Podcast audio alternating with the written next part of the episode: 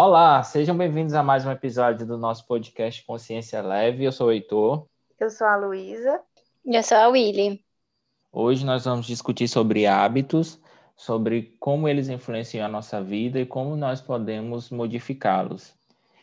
E eu gostaria de começar abordando o assunto nos fazendo um questionamento de por que é tão confortável manter hábitos e continuar no piloto automático. Ou seja, por que, que é tão difícil mudar? Por que, que é tão difícil sair, fugir dos hábitos, da nossa rotina, do nosso cotidiano, do que, entre aspas, é confortável para a gente. E eu gostaria de começar abordando esse assunto, é, trazendo informações que a Lia Freitas, do canal do YouTube Um Belo Dia Resolvi Pensar, em um vídeo onde ela fala sobre isso, o nome do vídeo é Filosofia para a Vida, Mudanças, Heráclito e o Transe Cotidiano, ela fala que, segundo a neurociência, o nosso cérebro ele procura o hábito para consumir menos energia. E nós acabamos fazendo coisas de forma automática, exatamente condicionados por essa essa entre aspas facilidade que o cérebro vai ter ao consumir menos energia fazendo as coisas de forma automática. E ao mesmo tempo nos deixa livres para fazer outras atividades, né? Para quem consegue fazer mais de uma coisa ao mesmo tempo.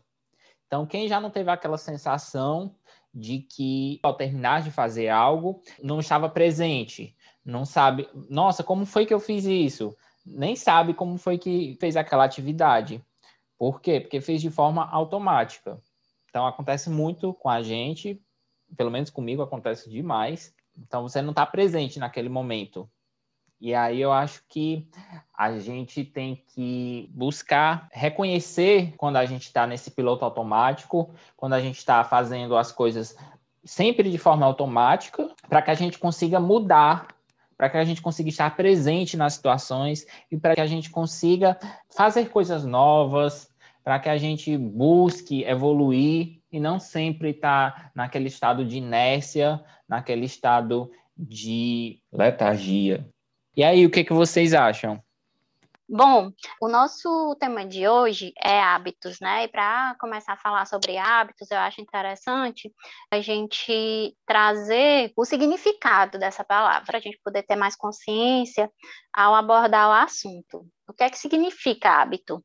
Hábito é uma ação que ela se repete com frequência, com regularidade, pode ser um comportamento, uma comida que a gente come sempre, está sempre habituada àquele sabor, ou a, aquele sentir, enfim, aquela percepção em relação ao que se está fazendo no momento. E acaba que isso muitas vezes fica automático e essa ação repetitiva ou essas escolhas repetitivas podem estar nos levando para um caminho que muitas vezes nem é o caminho que a gente escolheu de fato na vida, né? Nem é, na verdade, o que nos traz felicidade, de fato. Mas como a gente já está tão acostumado, então a gente pode estar tá escolhendo no automático, enfim, vai levando e vai executando sem esse estado de presença que o Heitor estava falando, né? Às vezes você está executando algo e, e não está ali presente, não está corporificado,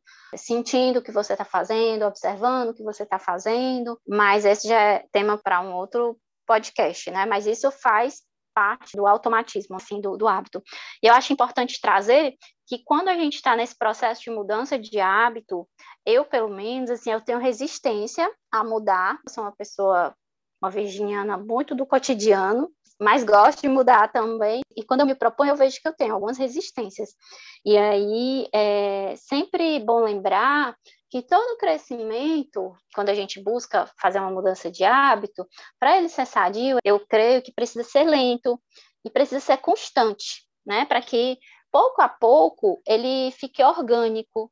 E aí a gente consiga estar trazendo novas formas e novos hábitos para nossa vida, porque de repente a gente vê o final da meta já executada e não vai vendo ali o passo a passo isso pode desestimular para essa mudança de hábito. Então, eu gostaria de deixar aqui algumas dicas, que é você tem um projeto grande para executar, ou uma grande mudança, ou uma pequena mudança, o que quer que seja. Para mim, assim, funciona muito começar do pequeno, começar do simples e ter constância nele e aumentar pouco a pouco esse novo hábito. E se for necessário, dividir em pequenos hábitos, pequenas atividades, para que isso não fique assim inicialmente tão pesado, né, tão difícil para começar a mudar. Assim como o Heitor falou, nosso cérebro ele gasta muito já só com a nossa energia para manter o nosso corpo. Então, para mudar o nosso hábito, é, acaba que a gente sente muitas vezes uma resistência para isso. Então, sempre que preciso, a gente pode estar recomeçando e pode também estar dando uma latência, se porventura falhar um dia, né? Uma meta de, ah, eu posso falhar, sei lá, eu posso faltar na academia, você está com hábito, você está querendo ir para academia todo dia, um exemplo. E aí eu começar logo, vou de segunda a segunda, isso pode desestimular. Então, é interessante que coloque ah, três vezes por semana, duas, quanto, quanto der e for confortável para você, mas que vá gerando mudança também. E reconhecer que se a gente falhar, a gente está iniciando, então é super natural falhar. Super natural, às vezes a gente está indisposto, não conseguir ir ou fazer o que a gente, a gente determinou. Então, coloca um prazo, ah, duas vezes eu não pude, eu faltei, e aí logo já recomeça, né, para não quebrar muito. E aí não se cobrar demais também eu acho interessante, porque é, às vezes se a gente se cobrar muito, a gente nem inicia, porque já iniciar um hábito já é um desafio, né, um novo hábito. E aí se a gente ainda colocar essa cobrança em cima, fica mais complicado, né? E, e uma outra dica que eu acho legal também, que é um próprio incentivo, é reconhecer os passos dados. E aí, à medida que a gente reconhece, a gente se fortalece, e aí é legal conseguir validar esse, esses pequenos ganhos e é, saber que na inércia nada acontece. É preferível um movimento retrógrado, um movimento para trás, ou um movimento para frente a passos lentos, ou mesmo se for para trás, você vê que errou, a gente vê que errou e mudar a rota, é preferível um movimento assim do que ficar 100% na inércia, porque na inércia não existe a mudança, né? Eu acho que os hábitos são muito importantes e eles podem ser classificados por nós como positivos ou negativos. Como a gente comentou, existem hábitos que podem estar fazendo bem para nós e outros hábitos que não. Então, não, não os vejo como vilões, mas como importantes. E realmente, quando a gente vai iniciar um novo hábito, é natural experimentar dificuldades, principalmente no início, mas é importante continuar tentando para que, como a Will falou, a, nosso cérebro, nosso corpo aprenda que aquilo é uma nova atividade que a gente está inserindo no dia a dia e com o tempo só ir buscando melhorar nossa performance, ou seja, fazer aquilo melhor. Mas no início, buscar estar mais preocupado com comparecer, com estar presente, disponível para fazer aquela atividade, do que em já começar fazendo aquilo da melhor maneira possível, principalmente para quem tem ansiedade, para quem se sente ansioso com mais facilidade, isso de tentar fazer do, no início já super bem feito pode ser bem difícil, pode ser bem prejudicial, podem vir muitas autocobranças e tudo mais.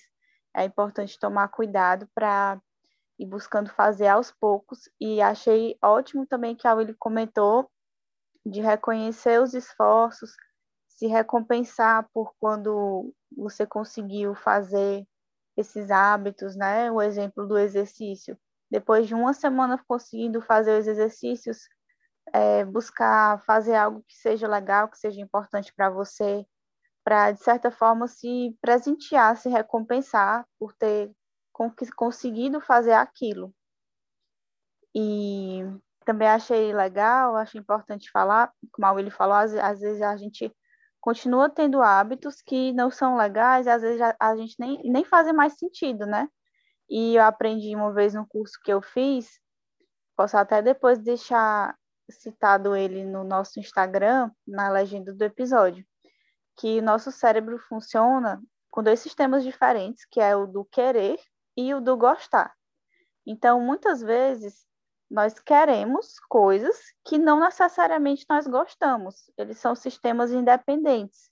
Então, algumas vezes a gente pode estar tendo hábitos que nós não gostamos mais tanto assim, mas ainda fica o nosso cérebro pedindo, querendo aquilo dali. E muitas vezes nem faz bem, muitas vezes a gente nem gosta mais.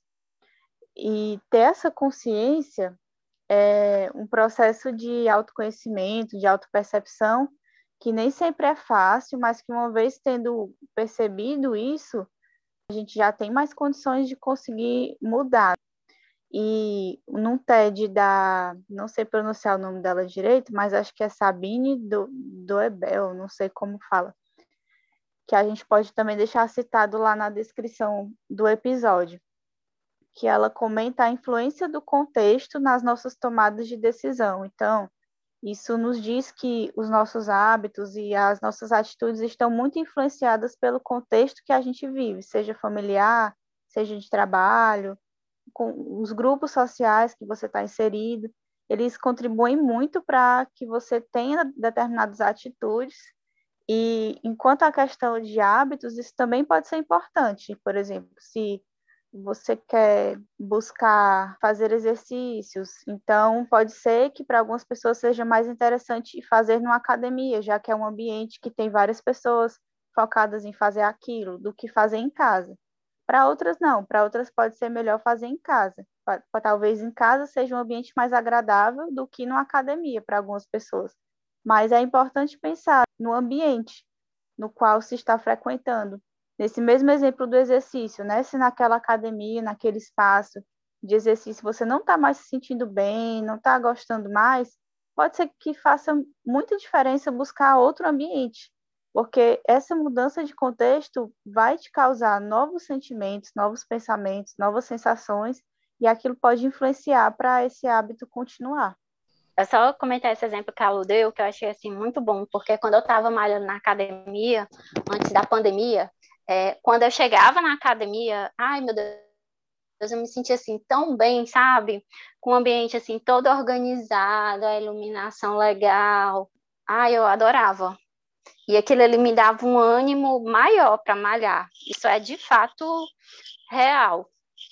E às vezes assim, a gente também chega em ambientes que são densos e tudo, e aí a gente fica é, por hábito, como a, como a Luísa falou, é, querendo insistir naquilo, tendo essa dificuldade para mudar, porque a gente pensa que a mudança, ela, por ser desconhecida, muitas vezes é ruim, a gente não pensa que a mudança é boa, né? Se a gente pensasse que ah, vai ser ótimo, maravilhoso, a gente talvez mudaria com mais fluidez, mas a gente sempre tende a pensar que a mudança não, não vai ser legal.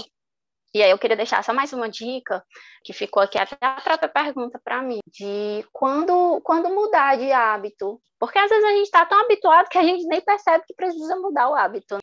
Tá ali tão automático às vezes. E assim, eu sou muito observadora no, no meu cotidiano. Então, assim, para mim funciona quando eu vejo que é, aquele hábito ele não não tá legal sabe? Ele não está me trazendo expansão, não está me trazendo crescimento, não está me trazendo união, não está sendo um movimento é, de levar para frente em relação à comida, é algo que já não está mais me trazendo prazer, enfim, olhar se, e aí nos aspectos negativos, né, se está tendo alguma hostilidade, se está tendo alguma sensação no corpo, para quem é mais sinestésico, de que aquilo ali não está mais nutrindo de alguma forma, ou afetivamente, ou degustar, né, eu estou falando muito da degustação, porque eu tinha um hábito, gente, de comer bife duro, e eu não percebia que eu comia bife duro. Aí eu aprendi, assim, eu comecei a fazer bife, é, nem sei como foi, e aí fui fritando o bife, e o bife ficava duro, até que aquilo me incomodou, e eu fui perguntar, eu disse, por que, que eu tô comendo bife duro?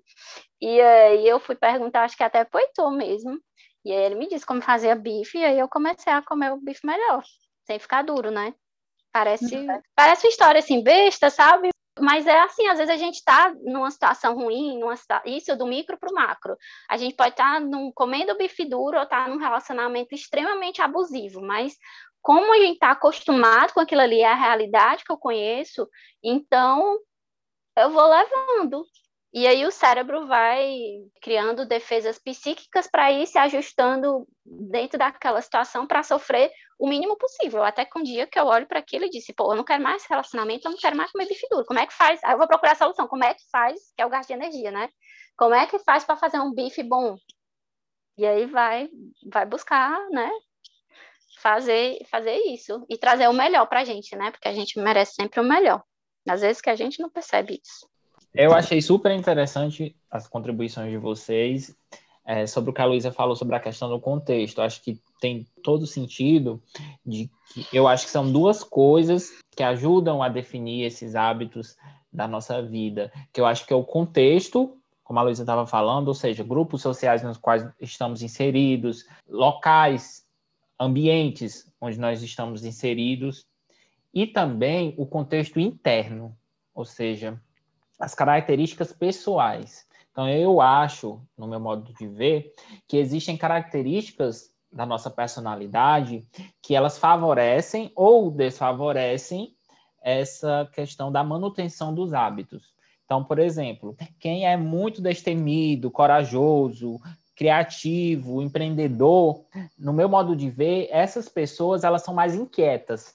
Então, elas têm uma necessidade maior de estar mudando, de estar alterando a sua rotina, os seus hábitos, de estarem inovando. E eu acho que, o, como a gente sempre fala, o autoconhecimento também é uma ferramenta poderosa para que a gente consiga, obviamente, se conhecer melhor e, a partir disso, nós identificarmos. Eu sou uma pessoa que gosta de rotina, eu sou uma pessoa que tem medo da mudança, que tem medo do desconhecido, ou eu sou uma pessoa desbravadora, eu sou uma pessoa destemida, corajoso, inquieto, e, e com base nisso, e com base também no contexto, no ambiente, em tudo que. É, acho que é a junção de todos esses fatores que moldam a nossa personalidade e também moldam o nosso comportamento, que exatamente respinga nessa questão dos hábitos, que é o nosso comportamento. Então, acho que é muito importante a gente ter esse conhecimento e esse diagnóstico dessa situação. Mas só que, quando você fala diagnóstico, você já está tipo, determinando que é dessa forma, entendeu? E assim, o ser humano, como no, no é. próprio vídeo que a Lia trouxe, que eu acho assim sensacional, quando ela fala do princípio original de Heráclito, é a questão da mudança. Então a mudança ela está em tudo. A mudança ela está na natureza, a mudança está nas nossas células, a mudança de, de, tanto em tanto tempo a gente muda todas as nossas células, a nossa pele, cabelo. Então a mudança está em tudo. A gente que é ser humano que a gente resiste. Não porque eu não sou empreendedora ou porque eu não tenho característica X ou Y, porque eu tenho medo né, de tais e tais coisas, aí é que eu tenho que parar, observar, e, mas por que, que eu estou assim? É, se eu queria estar tá assado, se veio a inquietação, é porque tem uma necessidade de olhar para isso. Não precisa ser igual o pessoal fala, né? Algumas pessoas falam aí fora, joguei tudo para o alto e comecei uma vida nova. Não precisa ser dessa forma. Mas eu acho que a gente, enquanto ser humano, a gente está sempre em, em processo de mudança. E como ela mesma falou, toda mudança vai criar algo. Esse criar algo que, na minha concepção, é o que dá o medo, que é o que é o medo do novo. Eu não sei o que vem na frente, mas por que, que eu tenho medo do novo? Porque eu, eu, eu às vezes posso pensar que o, o novo é sempre ruim, porque está fora do meu controle, está dentro da esfera do que é desconhecido. Então, se está dentro da esfera do que é desconhecido, eu tenho zero controle sobre aquilo. Ou seja, eu não sei como agir sobre aquilo ali. Então, causa um desconforto muito grande. Então, assim, para mudar, a gente realmente vai precisar mudar hábitos e vai precisar ter esse gasto de energia, seja observando, tendo novas percepções. E muito importante também a gente não cair nessa casca de banana, que eu acho que é uma casca de banana, é, se justificando que não tem é, perfil A ou B, entendeu? Porque eu posso não ter, mas se eu quiser, se for para o meu bem eu decidir, eu vou poder mudar ele. Claro que não sozinha, às vezes. Eu, por exemplo, eu preciso de ajuda para mudar, preciso de esporte para mudar. E aí cada um vai buscando a sua forma, né? Não que tem que mudar, que ninguém tem nada, mas até na impermanência, que é o que a gente vive, né? Que é uma mudança constante, quando a gente pensa que está parado, mas está tudo mudando, tudo está em movimento. A gente pode até não estar tá vendo, mas está tá em movimento. É, eu acho que nós temos características inatas da nossa personalidade e como eu falei que essas características elas podem ajudar ou elas podem prejudicar essa mudança. Porque, por exemplo, concordo totalmente com você de que as características que nós não temos, nós podemos aprendê-las e desenvolvê-las. Mas a pessoa que já tem inata, ela vai ter mais facilidade então, ela já tem a, de forma espontânea, diferente daquela pessoa que vai ter ainda que, que aprender aquela característica, que buscar moldar sua personalidade para adquirir essa nova valência. E já a pessoa que já tem essa característica inata, ela tem muito mais facilidade, né? Como eu estava falando, uma pessoa que é destemida, que é corajosa, que é criativa, ela sente a necessidade de estar mudando constantemente. Por exemplo, dar um exemplo aqui da minha mãe, que eu até brinco demais com ela, que ela, ela sempre está querendo mudar os móveis da casa, querendo fazer uma pintura, mudar alguma coisa, ela sempre está inquieta em relação a isso, porque é uma característica dela. Eu até brinquei com ela, disse, mãe, a senhora tinha que ser design de interiores, porque a senhora está sempre querendo mudar o interior daqui de casa, aí como não dá vazão, tinha que mudar o interior da casa de outras pessoas também. Mas, é, obviamente, é uma brincadeira. Então, como eu estava falando, se a pessoa tem essa característica, ela tem mais facilidade. Então, eu acho que é nesse ponto que eu falei sobre essa questão do autoconhecimento ser importante para que você possa, juntamente com a análise do contexto, poder ter ferramentas para realizar essa mudança se ela for necessária. Mas eu quero trazer que a gente não tem todas as características. E as pessoas que têm criatividade, as pessoas que são empreendedoras, elas sentem medo também. E elas não têm tantas outras características. E não por isso elas vão deixar de fazer entendeu? E aí é saber quais são os meus potenciais. A gente nem sabe, na verdade, eu acho, todos os nossos potenciais. A gente não sabe, porque a gente tem medo de mudar muitas vezes. E isso acaba que congela até o movimento de descoberta do que é tesouro nosso, do que é potencial nosso. Então, é ir com medo mesmo. É ir com medo mesmo, porque a gente é ser humano, a gente é imperfeito, a gente está em evolução, então algumas pessoas não vão ter tais características, outras não vão ter outros, mas o importante mesmo é o que eu acho, né? É se conectar com o que faz sentido para cada um e seguir o coração e ir, sabe? E sente e vai. E aí não se deixar congelar pelo que não se tem, mas se motivar pelo que tem. E o que não tem eu vou buscar melhorar. E o que eu já tenho eu vou buscar aprimorar. É isso. Pois é, mas se você não saber o que você tem, aí ainda se torna mais complicado. É exatamente isso que eu estava falando. Aí é autoconhecimento, né? Aí a pessoa tem que se mexer mesmo e buscar se conhecer, se experimentar. Até, por exemplo, até saber o que não tem já é uma inquietação por que será que eu não tenho? Às vezes a gente acha que não tem, mas a gente já até tá ali no movimento. Alguma coisa que você faça que você acha que é legal, que as pessoas elogiem, porque às vezes a gente tem dificuldade também de validar as nossas habilidades. Então, é olhar para o que a gente tem de legal e validar aquilo, porque a gente está ali na cara, muitas vezes a gente não, não consegue ver.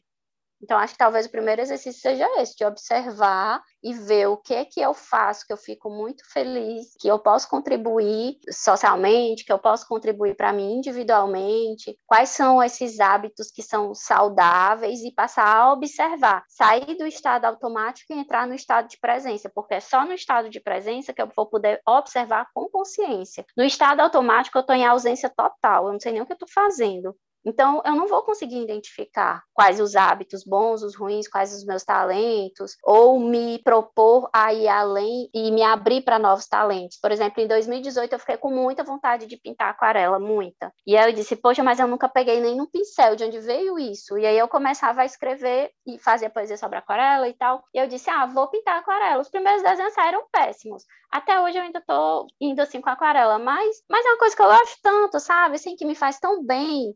Então, se eu não visse o tamanho que eu estava, que era o que era não saber pintar aquarela, fosse dizer que eu era aquarelista na época, sem nem pegar num pincel, eu estava fora do tamanho que eu de fato tinha na época. Então, eu não tinha conseguido pintar. Não, não ia pintar uma paisagem, por exemplo, como eu pinto hoje, né? Que eu estou começando, na verdade. E aí acho legal, porque na época jamais eu ia conseguir fazer qualquer pintura, entendeu? Então é muito sentir esse desejo interno que vem foi algo que eu não tive contato, não tive, eu não tinha pessoas perto que estavam conectadas com a pintura, no caso com a aquarela, que é tão específica, foi uma vontade mesmo. E aí eu fui. Eu acho que é muito disso, da gente se permitir. Sim, e tentar dúvida. e errar, e depois melhorar.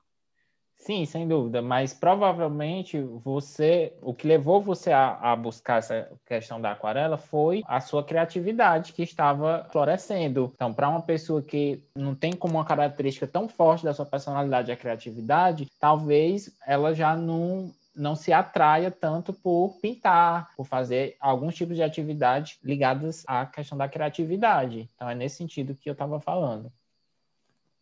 Sim, esse foi um exemplo que eu dei. Tem vários outros. E na época eu não me vi uma pessoa criativa. É muito da gente experimentar, isso que eu estou dizendo. Quando eu experimentei, eu me vi criativa e vi que eu tinha potencial para pintar. Entendeu? Porque a gente não sabe o que vem depois, vem só a vontade. E aí a vontade de mudar que vai fazer o movimento. E falando sobre isso, né, sobre mudar os hábitos e tudo mais, eu também queria falar uma coisa que para mim foi muito importante, que é mude do seu jeito porque eu também me vejo perfeccionista, como a Willy fala, e também experimento muita ansiedade no meu dia a dia. Então, o que é que eu queria fazer? Ver vídeo dessas pessoas que ensinam sobre mudança de hábitos, sobre como fazer, pegar ali uma receita pronta de como fazer e tentar me encaixar ali. Sendo que, honestamente, isso nunca funcionou comigo. Então, veja as dicas que as pessoas falam, mas não tente se encaixar ali totalmente busque experimentar, como a Willy falou, e saber que está tudo bem fazer do seu jeito suas mudanças, até porque é a sua vida. Então, hábitos bons ou ruins, quem vai saber é você.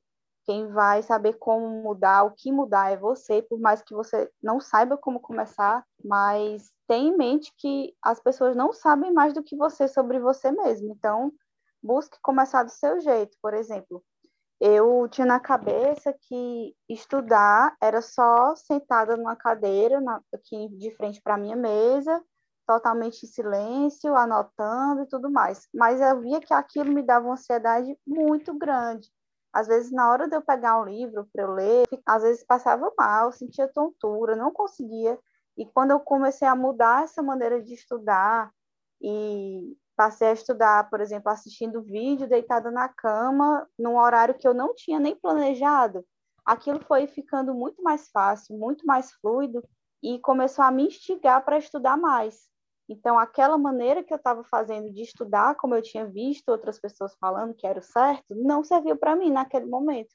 Eu precisei ir contra isso, precisei não planejar e fazer aquilo fluir de uma forma mais tranquila, como a Willy falou, seguindo meus desejos. Então, eu tinha uma curiosidade de saber sobre política. E aí eu pensava antes, não, eu tenho que sentar na cadeira, pegar um caderno, separar um caderno para estudar isso, e anotando, não sei o quê.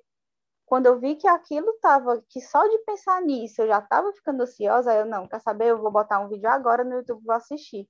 E aí eu comecei a fazer, criar esse novo hábito, desconstruir aquilo que eu tinha na minha cabeça e comecei a conseguir estudar muito mais coisas de uma forma muito mais fácil. Então, eu pegava ali, via um vídeo, às vezes eu queria, não era suficiente, eu queria ver mais, eu acabava estudando mais, aprendendo mais e de uma maneira que não é a convencional, porque as pessoas não ensinam a você não se planejar para estudar, é, a você não ter um método de estudo. Então, a maneira que para mim deu certo foi isso, e não só relacionada a assuntos aleatórios, digamos assim, mas com relação a assuntos específicos de provas da faculdade, de outras provas, isso também vem dando certo para mim.